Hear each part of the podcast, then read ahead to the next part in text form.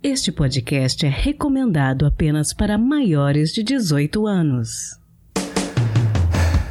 Sexo Explícito o podcast para você gozar a vida.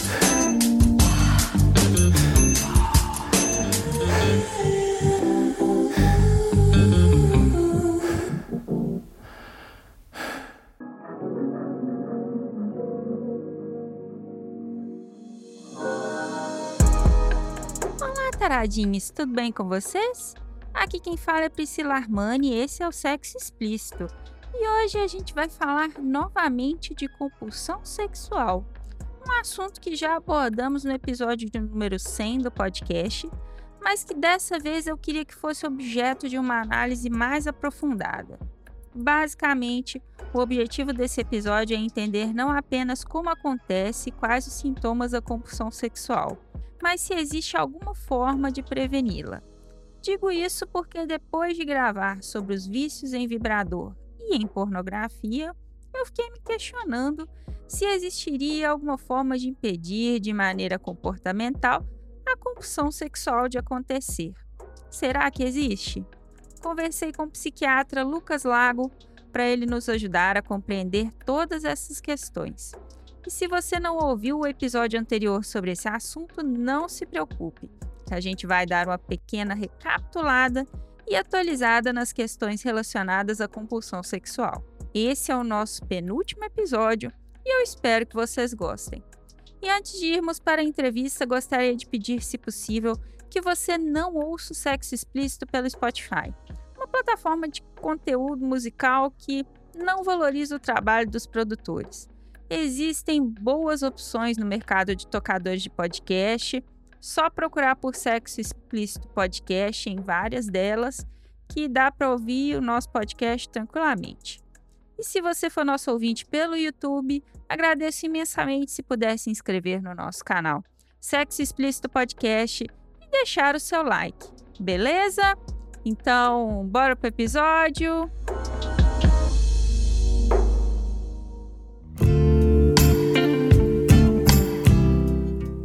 Doutor Lucas, conta pra gente quem é você, quais são os seus pronomes e o que, é que você faz. Então, pessoal, sejam bem-vindos aí. É, meu nome é Lucas Nascimento Lago, sou de Salvador, Bahia. Graduei em Medicina pela Universidade Federal da Bahia e estou há oito anos aqui em São Paulo, onde eu vim fazer residência lá no ABC, na rede de São Bernardo do Campo. Né, sou casado, sou pai da Clara, torcedor do Bahia e hoje eu atuo na psiquiatria em consultório já atendi em CAPS, que são centros de atenção psicossocial, já de plantão, e hoje em dia eu atendo de forma ambulatorial no consultório e faço supervisões clínicas na ABRAP, que é a Associação Brasileira de Psicólogos Espíritas. Esse sou eu. Bacana. Bom, hoje a gente vai conversar sobre compulsão por sexo, um assunto que infelizmente muita gente ainda não leva a sério. E eu queria começar pelo começo, perguntando o que é que, é que caracteriza uma compulsão. Eu acho interessante a gente caracterizar a compulsão e depois fazer um diferencial de uma palavrinha que às vezes faz muita confusão na cabeça das pessoas. Então vamos lá. A compulsão é tido como algo assim indesejável, né, inadequado para a pessoa, para o julgamento, para os valores morais daquela pessoa, né? Então a gente dá um termozinho de ego distônico né? Porque é algo que vai de encontro ao que a pessoa pensa. E esse indivíduo tenta meio que resistir, adiar, né? Mas não consegue. Tem um alívio imediato logo após realizar aquele ato, mas é seguido de um desconforto subjetivo. Por quê? Porque no fundo, no fundo, aquela pessoa não queria ter feito aquilo. É uma inabilidade em cessar, em terminar o ato. Isso que é a compulsão. É importante diferenciar da impulsividade o ato impossível tem uma pequena diferença técnica, a pessoa não percebe, né? O indivíduo não percebe como algo inadequado. Então tem um termo aí que classifica isso como ego sintônico, ou seja, está de acordo com os valores morais, a pessoa não, não considera aquilo crime nem nada. É, mas é algo incontrolável. A compulsão, a pessoa ainda tenta meio que adiar, é, né, tenta postergar um pouco o início, a impulsividade não é incontrolável. É uma inabilidade que a gente chama para iniciar, para cessar o início. Então a compulsão é algo difícil de parar, a impulsividade é algo que o sujeito não consegue cessar o início. Então, isso são os conceitos aí de compulsão, que é o tema hoje que a gente vai se debruçar mais, mas eu, enfim, achei importante fazer uma pequena diferença da impulsividade. Importante mesmo. E como que a gente pode caracterizar a compulsão sexual? Pronto. A compulsão sexual, ela vai ser, né, é o antigo termo que se usava, era bem inadequado, era perversão sexual. Esse termo perversão tem uma conotação moral, de valores, que, assim, eu acho que só faz a, a psiquiatria, a saúde mental andar para trás. Eu acho que é importante fazer um link um pouco para uma corrente na psicologia que tenta definir a homoafetividade, as pessoas trans como doentes. Isso é um absurdo assim para mim, é uma coisa impensável. O sujeito não necessariamente tem que aceitar o gênero que veio ao mundo, não necessariamente tem que cumprir a regra pré-estabelecida de menino com menina, né? Então isso não é uma doença né? Mas algumas pessoas acham que sim, essas mesmas pessoas que queriam punhar a compulsão, né? dar o nome de compulsão sexual como se fosse uma perversão, mas não é. E, na verdade, o termo compulsão sexual, né, o, o título, vai englobar atos impulsivos e compulsivos. Então, por isso que foi importante eu trazer essa definição antes. E é, são atos impulsivos e compulsivos que têm uma inabilidade de no autocontrole. Então, vai gerar excitações sexuais intensas, assim, uma hipersexualidade, né? Porém, ela é repetitiva, recorrente e disfuncional. Não é uma coisa efêmera, assim, de poucos dias, poucos meses, para caracterizar como, como algo disfuncional e recorrente tem que durar um tempo. Né? A gente tem aí os, os manuais de classificação, que sempre eu costumo falar em palestras aos pacientes. Se você balançar os livros, né, que atualmente é o DSM-5-TR, e o CID-11 são manuais de classificação. Se vocês balançarem os dois, não vai cair toda a saúde mental, não vai cair toda a psiquiatria ali de dentro. Então não dá para fazer psiquiatria baseada em manual de classificação. É algo muito mais complexo, é algo muito mais subjetivo. Os manuais tentam o quê? Nortear, né?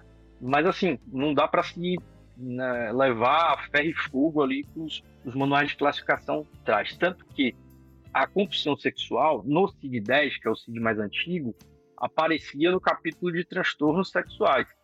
No CID-11, que é o mais atual, já vem como transtornos relacionados a impulso. O DSM-5 anterior, o DSM-5-TR, nem citava a compulsão sexual como um possível diagnóstico. Então, são critérios bem discutíveis, assim, para entrar, ser considerado doença ou não. Então, acho que a discussão tem que ser muito mais ampla, com vários atores de várias áreas e não só o médico, a médica psiquiatra. Bom, e como que a gente pode caracterizar que uma pessoa tem uma compulsão ou ela tá só às vezes numa fase que ela tá com mais tesão que o normal, digamos assim? Uma fase que a pessoa tá com mais tesão que o normal geralmente vai ser uma fase legal, né? Vai ser uma fase boa a gente entendendo que o ato sexual é uma coisa de comunhão, né? É uma coisa sempre consentido, vai ser uma coisa boa para duas pessoas ou para de forma individual, que é a questão do ato masturbatório.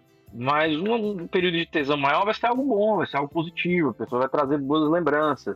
A, a diferença desse período de tesão maior para uma compulsão sexual é que a compulsão sexual ela gera sofrimento, ela gera prejuízo, né? Tanto do ponto de vista familiar, profissional, né? É algo persistente, então a pessoa pode ter um período de tesão maior por dias, meses. A compulsão sexual é algo que, assim, às vezes é, acompanha a pessoa por uma boa parte da vida, assim, anos. E é, além dessa hipersexualidade, podem vir ou não associadas transtornos de parafilia, parafílicos, que aí, é, é, aí já, já começa a complicar porque as parafilias são tidas assim como um, um tipo de interesse sexual muito intenso e geralmente não está é, relacionado direta, diretamente à estimulação genital. Então, um dos exemplos da parafilia é o sadismo, o masoquismo, que às vezes o ato de sentir dor ou receber punição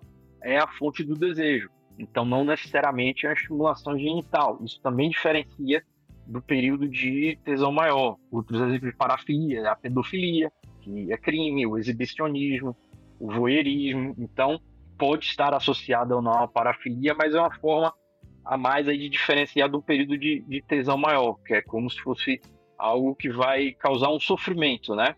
No, no caso das compulsões sexuais. O senhor percebe no dia a dia de consultório essa compulsão sexual atingindo mais algum gênero em específico?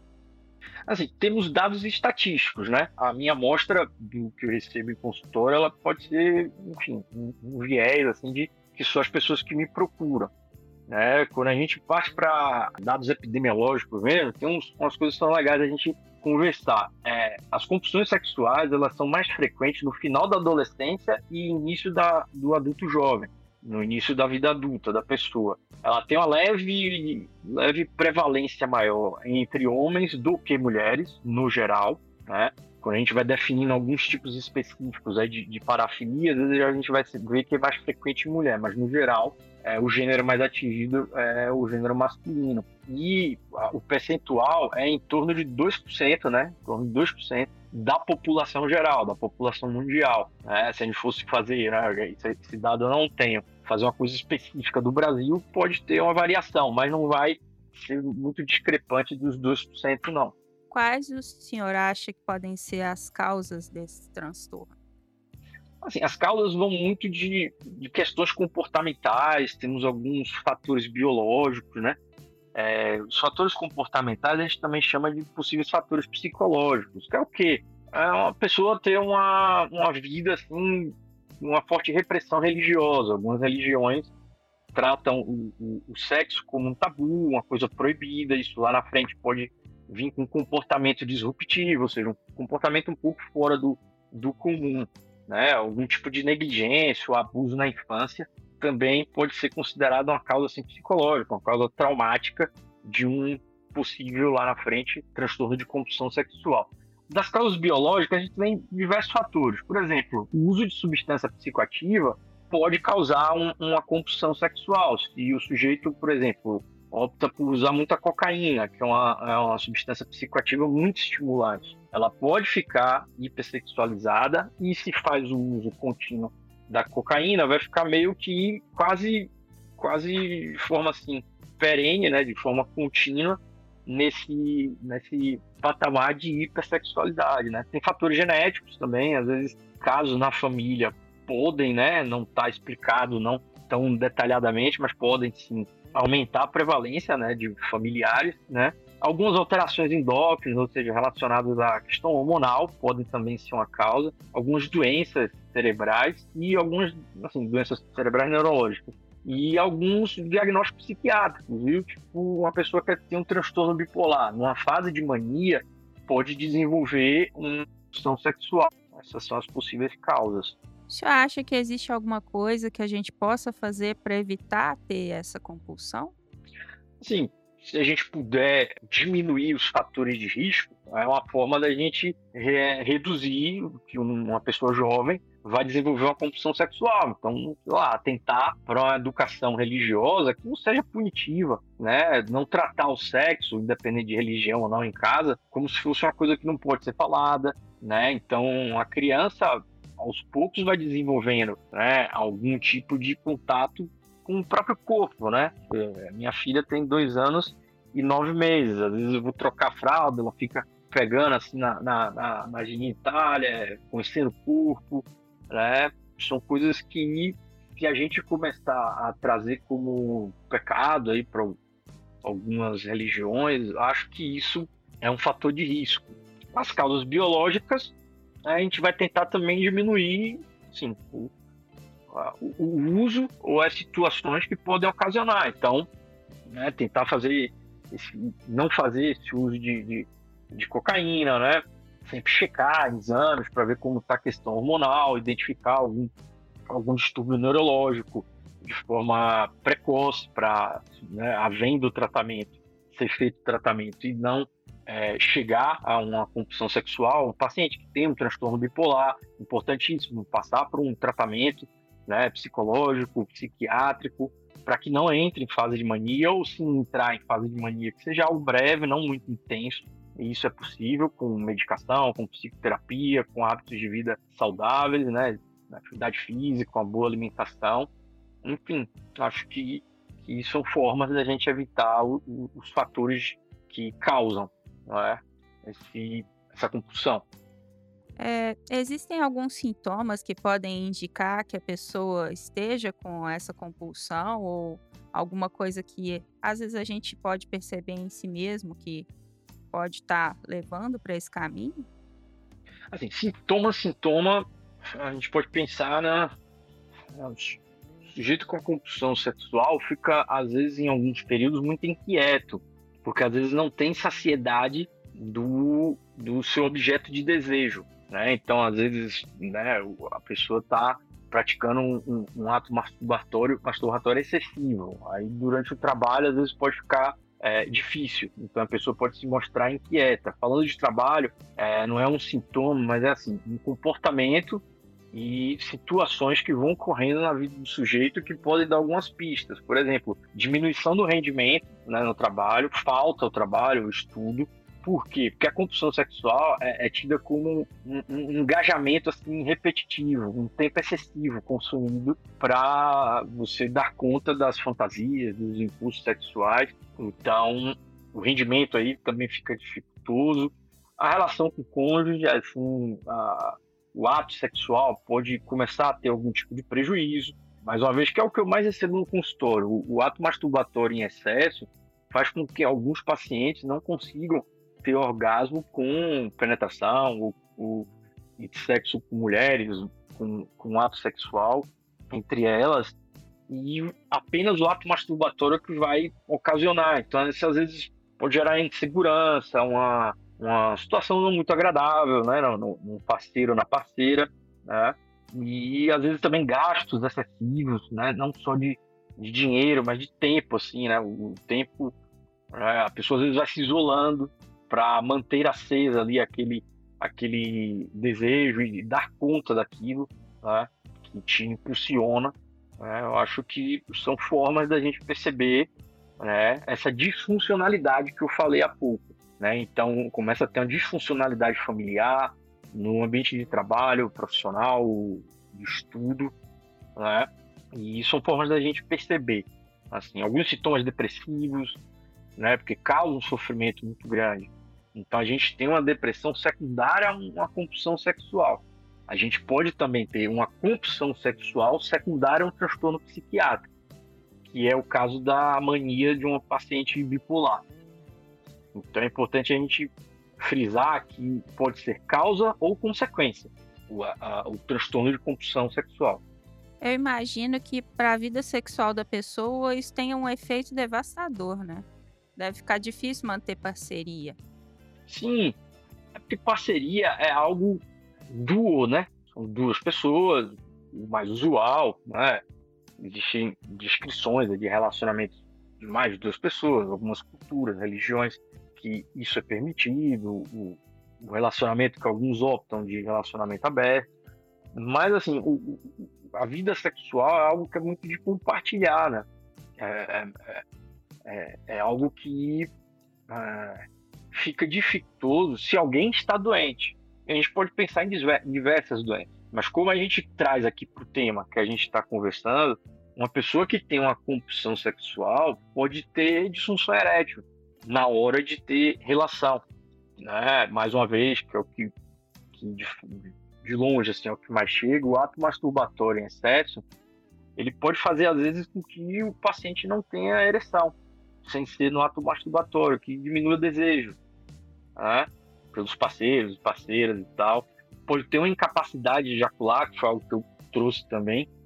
E isso, como um todo, é, pode dificultar a relação de, de forma importante, assim, porque, mais uma vez, é algo disfuncional. Então, o, a vida sexual né, do casal, enfim, vai ser impactada em algum momento por uma compulsão sexual não tratada, ou como você mesma falou, algo que não é discutível, não é, não é discutido, não é né, visto como algo importante e é, é extremamente importante. Eu acho que educação sexual era algo que deveria ter na, nas escolas, né? Eu acho que as medidas pedagógicas, assim, educacionais, elas são muito feitas sem, sem discussão com a comunidade. eu atendo muito professor, aluno, pai de aluno, durante a pandemia. É, são três áreas que adoeceram muito com a questão do ensino à distância. E essa questão do no ensino médio, de às vezes o adolescente ficar o dia todo, né, ter matéria de uma área específica e tal, foi uma coisa que não foi muito discutida. Então, às vezes, ao invés de, sei lá, é, medir esforços, mudar material didático e paradidático, começar a perceber assim, as demandas dos pais, dos professores, dos próprios adolescentes, crianças, né? E a educação sexual poderia vir, né? Eu nunca fiz esse tipo de, de análise epidemiológica, mas creio que seria um dos pontos que alguns pais e mães iriam dizer, pô, eu gostaria que tivesse isso na grade, em algum momento. Aí os pedagogos, né, psicopedagogos vão pensar qual é o momento. É no ensino médio, é no final do ensino médio, ou como criança, já na parte infantil, já poderia ser abordado de alguma forma mais lúdica, né? E lá na frente ter uma coisa mais embasada, é isso que, que eu penso. É, e é extremamente importante. E concordo contigo quando você fala que as pessoas não percebem assim, a, a importância ou não dão devido valor à discussão desse tema.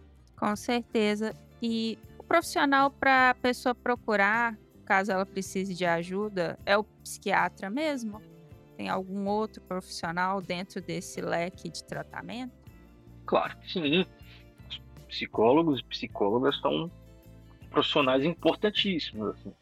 Eu atendo muito no conceito da equipe multi, multidisciplinar. Alguns pacientes às vezes precisam é, rever as suas rotinas diárias, né? precisa de ajuda nesse sentido. Então, a figura do terapeuta ou da terapeuta ocupacional é extremamente importante também. Né? Ah, os psicólogos podem, na verdade, identificar esse comportamento é, sexual que já está ficando disfuncional e o psiquiatra ou a psiquiatra deve entrar também, porque em alguns casos precisa de medicação. Não todos. Às vezes uma psicoterapia bem feita, ela pode ser suficiente, mudanças de estilo de vida, né? Podem ser suficientes, mudanças comportamentais, de hábito. Mas assim, o, o, o psiquiatra ou a psiquiatra em algum momento deve sim fazer parte né, do, do, da equipe que vai ajudar aquela pessoa. Então, não acho que fique centrada só na figura do médico ou da médica, não. O pessoal da psicologia e terapia ocupacional são também extremamente importantes. Como que costuma ser feito o tratamento? Alguns tratamentos a gente faz com medicações. Por exemplo, uma coisa que é bem importante, assim, quando a gente falou de parafilia, uma das parafilias, a pedofilia. Quando a gente atende um paciente que é pedófilo e a gente diagnostica, a gente precisa fazer o quê? Proteger terceiros, evitar o risco social de terceiros, e que geralmente vão ser crianças.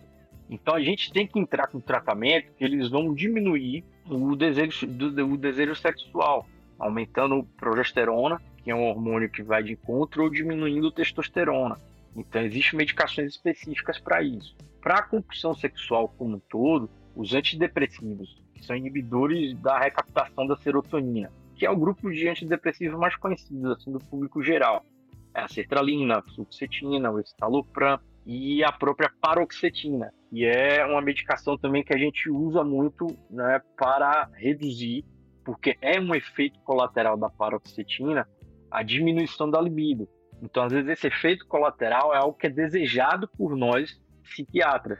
Então, é uma medicação que, por exemplo, dificilmente eu uso em, em, em adulto jovem que tem vida sexual ativa porque ele diminui a libido. Só que eu atendo, se eu atendo um paciente que é pedófilo, é um remédio que eu preciso pensar, que já vai diminuindo ali a questão da libido para depois, algo muito delicado, abordar o tratamento que diminui mais fortemente o desejo sexual, se for do, do gênero masculino. Né? A questão da testosterona reduzida é a progesterona mais alta, é, no caso de um pedófilo do gênero masculino. Para, por exemplo, um paciente bipolar que em fase de mania começa a ter um comportamento sexual que a gente caracteriza como uma compulsão sexual. Você tem que tratar bem esse transtorno bipolar. Né? Então é extremamente importante o psiquiatra, porque a gente tem que o grande grupo do tratamento geral são antidepressivos. Só que você precisa identificar se aquela pessoa é bipolar, porque se ela for bipolar, você não pode fazer antidepressivo. Que aí vai na verdade, colocar a pessoa em mania ou piorar uma fase de mania, muito provavelmente. Então, essas, essas idiosincrasias aí do tratamento psicofarmacológico, é importante ter um, um profissional da psiquiatria abordando, porque dependendo do grau de disfuncionalidade, pode ser necessário. O que, que pode acontecer com esse paciente caso ele não leve o problema dele a sério e opte por não buscar ajuda? Uma pessoa que tem a compulsão sexual não, não buscar ajuda. É, você pode ter términos de relacionamento, né? Que é algo que pode ser catastrófico na vida de uma pessoa, na vida de filhos, né? Que, que estão ali, a desestruturação de uma família. É, eu atendi um caso de, de, um casal, dois rapazes, e que estavam prestes a terminar. Assim, eu, em uma consulta, é, eu convoquei o, o parceiro do, do, meu paciente. E estava uma coisa que estava iminente. Assim, a gente começou a tratar a compulsão, o ato compulsório, né, a compulsividade dele sexual, ele foi melhorando e aquela relação não, não chegou a terminar.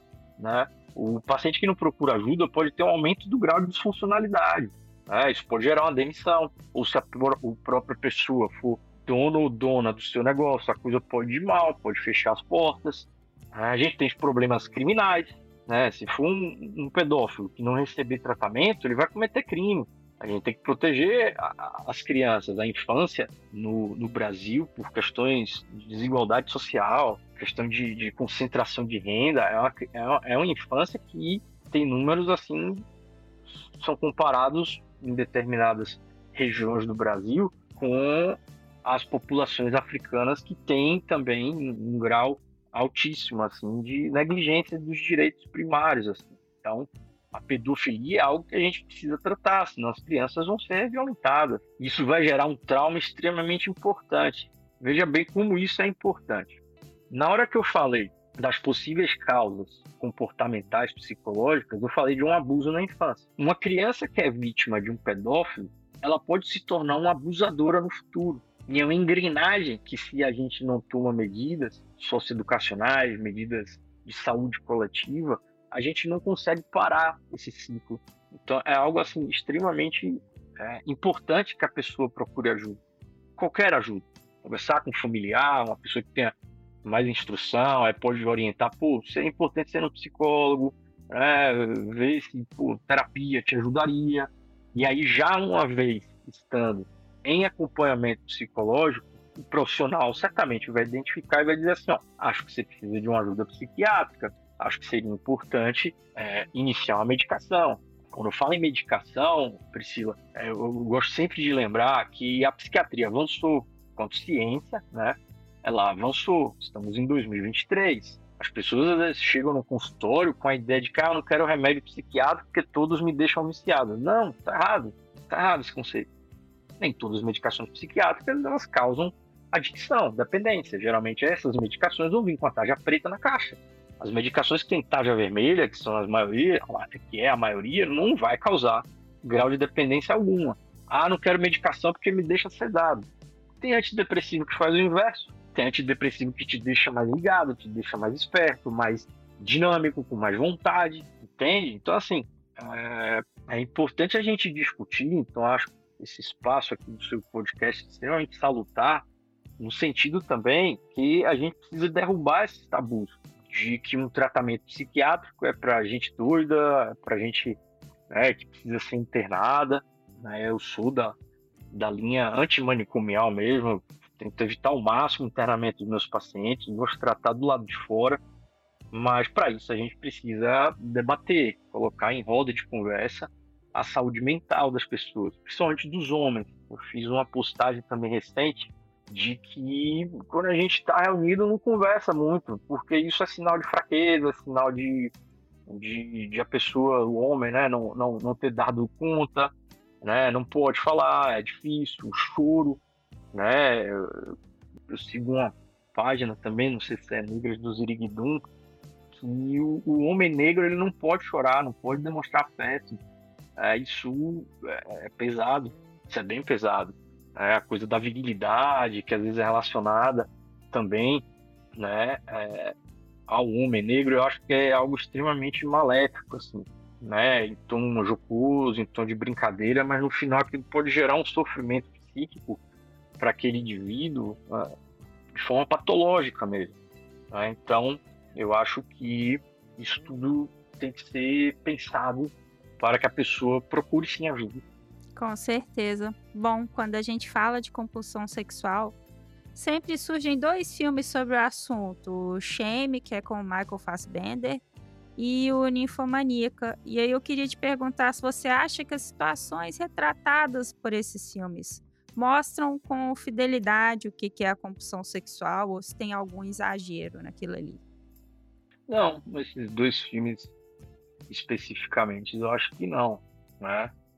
O Ninfomaníaca do Lazon Trier é um clássico, muito bem feito. Do ponto de vista técnico, no tempo que eu assisti, mas não traria nenhuma ressalva. Né? O que eu acho importante, que eu fui ler algumas coisas logo depois que assisti ao filme, é que o Lars von Trier ele traz também uma coisa embutida ali que é a, a Joy, Johnny, a Joy, a, a, personagem principal, né, a jovem, ela buscava né, ser penetrada por diversas genitália masculina de todos os tipos, mas se a gente for pensar assim, do ponto de vista filosófico, psicanalítico, ela não se deixava penetrar por ninguém. Então, o filme ele traz muito uma discussão sobre a sexualidade feminina, que eu acho que é algo que é tratado de forma irresponsável. Me veio a palavra irresponsável. As propagandas de cerveja tiveram uma mudança aí porque era um, um estereótipo de uma pessoa que não é o estereótipo do sujeito que use de forma crônica o álcool. Não é uma pessoa sarada, bem vestida, perto de, de mulheres, aquela coisa do, do feminino como um objeto de desejo. Eu acho que era totalmente inadequado. Alguém né, lúcido meio que repensou isso e esse tipo de marketing ele mudou um pouco. Mas eu acho que o Ninfomania, que ele tecnicamente traz mesmo a questão do, do excesso, do, do tempo lá, a quantidade de parceiros no, no trem, ela e a amiga lá meio que vão contando, aquilo retrata bem. O shame, é importante a gente falar que trata também a questão da, da compulsão sexual, é, ele tem um sofrimento muito grande, ele acho que chega atrasado um dia, que foi algo que a gente discutiu aqui também, conversou também, a questão do, do rendimento, né? Um computador lá dele, acho que é preso, né? Pegaram lá para ver e o, o chefe falou alguma coisa de que achou pornografia, aquilo ali poderia gerar uma demissão. Só que o chefe às vezes até saía com ele, né, para barzinho e tal, tinha essa, essa proximidade, mas aquilo poderia ter gerado uma demissão. Só que eu acho interessante também, que aí é tema para um outro podcast, é que traz o Shane, é, o transtorno de personalidade narcisista. O personagem, não lembro, é o ator aí que você citou, o nome dele eu não lembro no filme. É, ele é extremamente narcisista, ele só enxerga, a si mesmo. Né? A irmã dele quase comete suicídio porque ele só conseguia pensar nele e em quê? Em dar conta da sua compulsão sexual. E ele não tinha tratamento algum. Acho que isso também, esses dois filmes trazem esse link com nossa conversa. Também o Shame, do ponto de vista técnico, não, não retiraria, foi bem feito, é aquilo mesmo, aquela busca né, incessante de sair na noite, se colocar em risco. É, que eu acho que tem uma cena que ele é agredido lá, que ele se engraça lá para uma, uma moça que está acompanhada, enfim. Então acho que são dois filmes interessantes, sim. Fica a recomendação para quem está ouvindo e ainda não assistiu, esses dois filmes são importantes para a gente meio que cristalizar alguns conceitos e é, meio que exemplificar questões que foram abordadas aqui nesse podcast.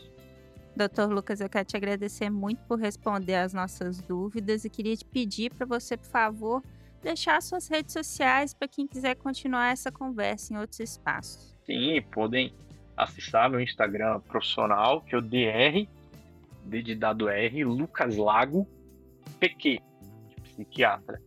Então lá na, na, no privado, se quiserem mandar alguma dúvida, algum questionamento, podem mandar. Né? Eu sempre faço questão de abordar é, a questão né, da, da compulsão sexual, já fiz postagens sobre isso, sempre Vira e mexe, indicando algum tipo de filme, né, que série também, que estão relacionados a algum tipo de, de, de situação de saúde mental, que eu acho que são formas assim leves da gente trazer conceitos pesados, conceitos complexos, mas que precisam ser debatidos, né? tal como a compulsão sexual, um tema muito bem escolhido aí. Parabenizar também você e sua equipe aí, Priscila. Muito obrigada. Lembrando para os ouvintes que no post lá no nosso site sexoexplicitopodcast.com.br a gente vai colocar não só os dados desse episódio, mas também o link para o Instagram do Dr. Lucas. Obrigada mais uma vez, doutor. Eu que agradeço a, a oportunidade. Um abraço a todos e todas.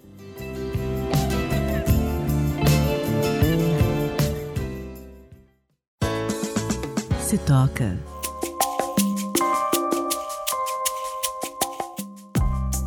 Bom, a minha recomendação para este penúltimo episódio é um podcast em inglês que me surpreendeu muito pela abordagem e pela profundidade e delicadeza com a qual ele aborda alguns assuntos muito sensíveis. O podcast Where Should We Begin, da escritora e terapeuta Esther Perel, impressionou bastante e eu acho uma pena que ele seja apenas em inglês, mas eu penso que, se você tiver algum conhecimento da língua, você consegue escutar, entender e se conectar com algumas das questões que a Esther aborda com os seus convidados. Como que funciona? Basicamente, a Esther telefona para as pessoas que mandam questões para ela e faz uma consulta rápida com elas. A identidade dessas pessoas é preservada e, para mim, o mais surpreendente de tudo é como a Esther responde as questões com provocações muito válidas, que deixam as pessoas e a gente, os ouvintes, pensando e repensando sobre várias coisas. A Esther é uma psicoterapeuta belga-americana e escritora de dois livros muito famosos e que me foram muito recomendados: Sexo no Cativeiro, Como Manter a Paixão nos Relacionamentos, e Casos e Casos, Repensando a Infidelidade. A gente já falou a respeito dessas obras aqui no podcast, mas nesse podcast da Esther, ela faz análises mais abrangentes, que vão além das relações sexuais e românticas. Teve um episódio que saiu em agosto desse ano chamado I Want Her to Like Me Less. Olha, vou te contar, esse episódio foi uma porrada de ouvir, pelo menos para mim. A paciente começa super convencida de algumas coisas, cheia de marra, e a Esther vai desmontando ela pouco a pouco e fazendo ela enxergar de uma maneira muito objetiva que tudo que ela tinha imaginado sobre seus relacionamentos e sobre ela mesma estavam equivocados. Foi um aprendizado para mim e para paciente, né? Mas esse eu recomendo pra caramba. No geral, todos os episódios que eu ouvi eu gostei muito, muito mesmo. Esse me marcou. Então, fica aí a dica: Where Should We Begin? da escritora e terapeuta Esther Perel. Eu quero agradecer às meninas do podcast Chá com Rapadura pela recomendação desse podcast. Foi lá no Chá com Rapadura que eu ouvi essa dica da Esther Perel. Então, é, eu gostei bastante, eu quero agradecer a elas. E o link para vocês ouvirem o Where Should We Begin vai estar na descrição desse episódio lá no nosso site sexoexplicitopodcast.com.br.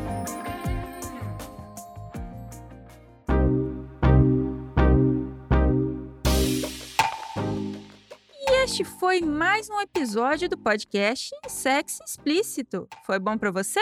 Lembrando que todas as informações sobre esse e os demais episódios estão em sexoexplicitopodcast.com.br. Nosso site é o melhor lugar para você ouvir o nosso podcast.